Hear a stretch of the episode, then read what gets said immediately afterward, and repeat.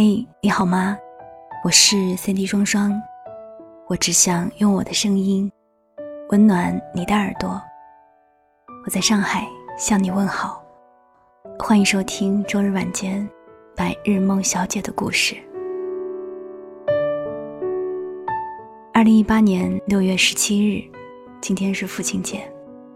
我想当你听到今天的节目，父亲节已经将近尾声了。有些还没有说出口的话，或许此刻也还来得及。想起曾经看到冰心写的一句话，他说：“父爱是沉默的，如果你感觉到了，那就不是父爱了。”以前的我们，也许还不曾读得懂，觉得他没有母爱那么贴心，那么细腻，那么无微不至。可仔细回想，在每一个遮风挡雨的瞬间，都会有那个庞大的身躯，不多言语，却坚定而有力。今天白日梦小姐想要跟你分享的故事，是在父亲节特别为你挑选的。爸爸也是第一次做爸爸，难免会做错事，也许用错了方式去爱，用错了方式去表达，但是他爱你的心。却深沉而悠远。今天的故事是来自于作者岑桑，叫做《你是谁？我们认识吗？》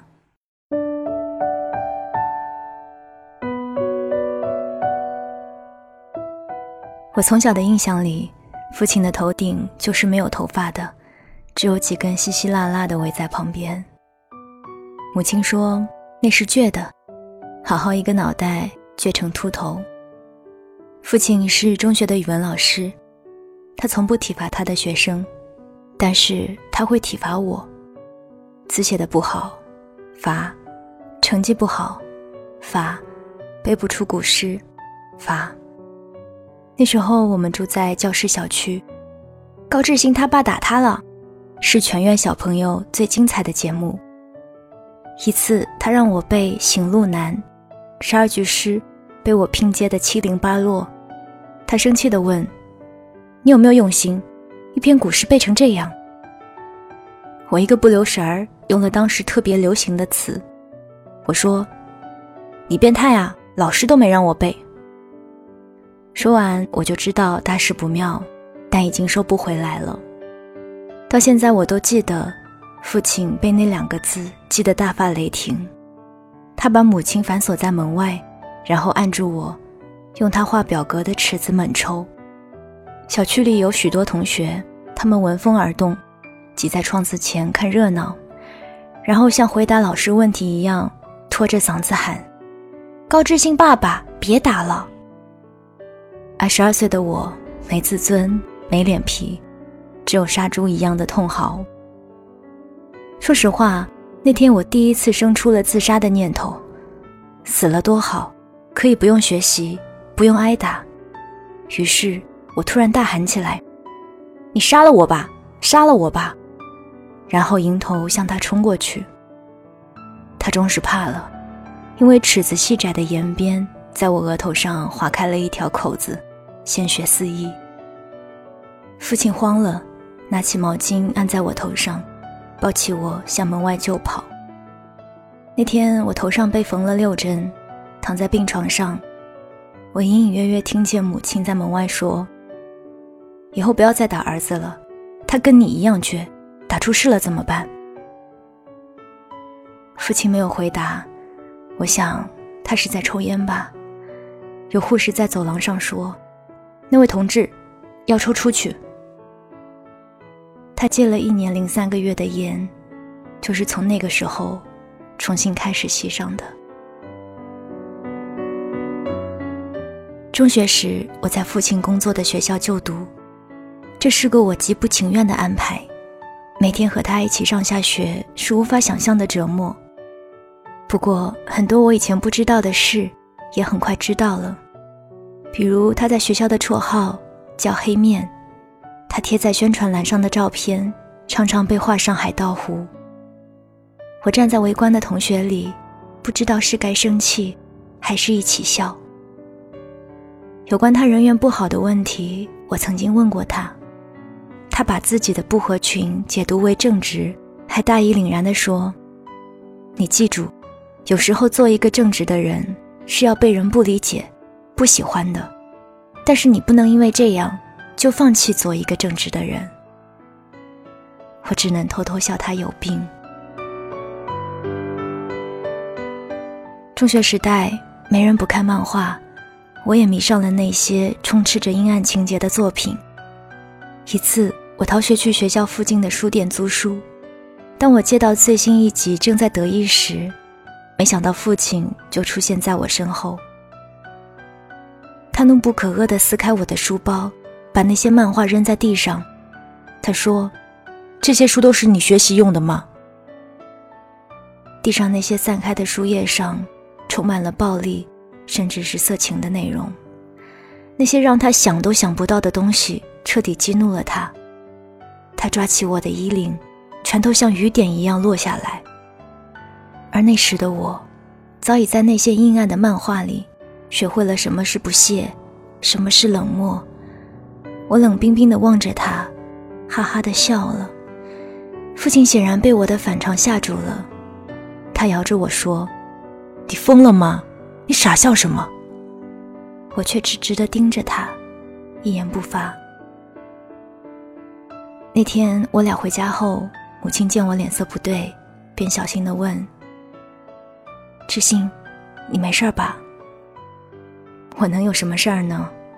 有事的是我的父亲。高二那年，仍然很迷漫画的我，决定报考动漫专业。学校在远离北方的广东，因为我知道父亲会反对，而他的反对就是我的动力。当时动漫专业还不热门，我很轻松的就考上了。新生报道，我没有让父母去送，母亲私下和我说：“要走了，多和你爸说说话，他对你的心思很重的。”我却不情愿地说。算了吧。那时的我，在家里多一天都不想待。送机的那一天，父亲也去了，还要了我的 QQ 号。也许我的离开，还是会令他有点不舍吧。不过逃离家，逃离他，是我做梦都在想的事，谁也拦不住。大学生活很美好，没有父亲在身边。我再也不用装疯卖傻，任何一个假期我都没有回过家。进修、打工，我可以找到太多的理由。只有大四那年的寒假，父亲带着母亲来看我。那时的父亲开始絮叨，说他在窗户下开了片地，种蔬菜，说他退休了，是学校唯一没有被返聘的老师。在他们离开广州的那个晚上，父亲让我请他在学校前的大排档吃了顿饭。他喝的有些多，醉醺醺的拉着我说：“志兴啊，爸以前打你，你还记恨我不？”我和他开玩笑的说：“当然记恨了，要不然我考那么远干嘛？”他突然大声的说：“他妈的，要是这辈子能重来就好了。”那是我第一次听到父亲爆粗口，也是最后一次面对面的和他谈话。他一口喝光了杯子里面的啤酒，忽然很用力的抱了抱我。我受不了他突然来的亲热，连忙推开他说：“爸，这是干嘛？”父亲讪讪的笑说：“广东这边的人啊，思想太活络，可你永远别忘了。”要做个正直的人。我不耐烦地说：“知道了，听了二十年，想忘都忘不了。”那天，父亲回了宾馆，很早就睡了。母亲一边整理东西，一边说：“今年暑假，回家看看吧，你爸挺惦记你的。”也许拒绝父亲成了一种习惯。或许因为我不想回忆起那难堪的过去，我摇头说：“没时间啊，我马上要实习了。”母亲叹了口气说：“你们俩就没有一个不别扭的？”毕业后，我在珠海找了工作，我发现自己不论曾经多么不屑父亲的为人处事，但骨子里。还是承袭了他的不变通，于是，在公司里，难免有点离群和孤独。不过，这反倒让我更专注于工作。年底，我成了唯一领到年终嘉奖的新人。投递给我红包的时候说：“知心，表现不错。现在的年轻人很少有像你这么勤奋肯干的。”我把那笔奖金全部寄了回去。第二天，我给家里打电话，是母亲接的。我说：“爸呢？”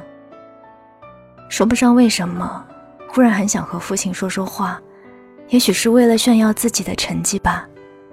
但母亲犹豫了一下，说：“这会儿，你爸睡了。大白天的还睡啊？越来越怪脾气了。”母亲无语的笑了。二零一零年，我已经是公司的项目经理了。工作的繁忙让我几乎每天都要开夜车。那是十二月的一个晚上，在外地，家里突然来了电话，可是我怎么问，那边都只有呼吸声，不说话。我正寻思出了什么事，就隐约听见电话里传来母亲的声音：“你做什么呢？不是让你别玩电话吗？”然后电话就挂断了。这样的口吻，像是在和一个小孩子说话。可我从来没有听妈妈提起家里有小孩儿。我连忙把电话打过去，问母亲：“妈，刚才你在和谁说话？”母亲惊讶地说：“你爸打电话给你了。”只是话音没断就停住了，显然。他发现自己说漏嘴了。我追问：“爸怎么了？”母亲尽量用轻松的口吻说：“也没什么，就是成老小孩了，没事就按重播键。”其实真相是，父亲已经患上了老年痴呆症，母亲怕我担心，没敢告诉我。二零一一年春节，我赶回了家。说实话，我在飞机上一直想父亲会变成什么样子，但是，他还是让我惊讶了。到家时已是深夜，父亲躺在床上了，他变得很胖，轻微水肿的双腮软软的塌着。母亲拉着我说：“先别管他了，饿不饿？吃点东西吧。”可就在这时，父亲醒了。他坐在床上，像是在找什么。我叫他，他也不应。我问母亲：“爸爸这是做什么呢？”母亲无奈地说：“哦，他在找电脑呢。你走了以后，他常给你留言，后来发现你不上线，就到你的空间里留，深更半夜的就坐在那儿敲键盘。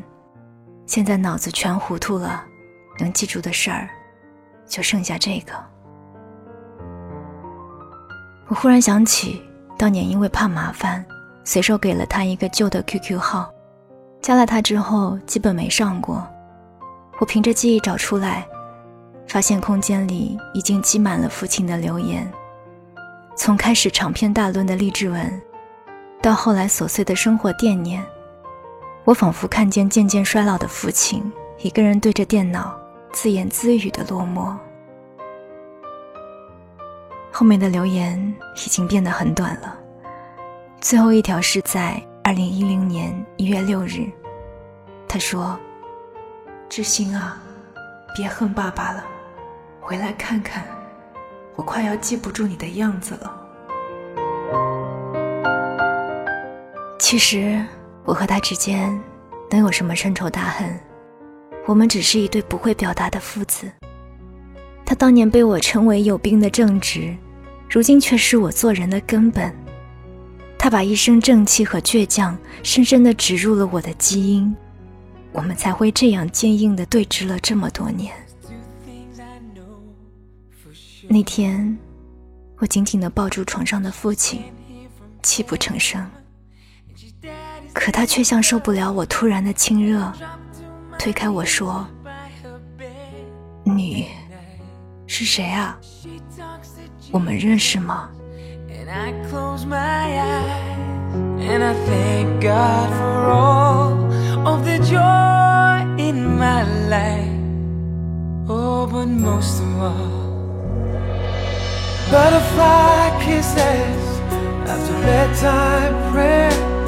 Sticking little white flowers all up in her hair. Walk beside the pony daddy It's my first ride.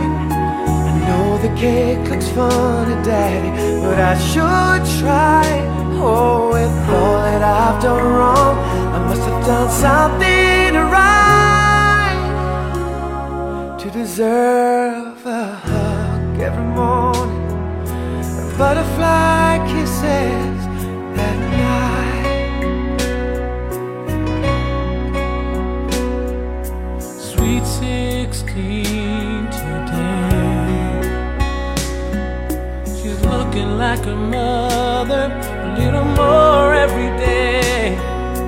One part woman, the other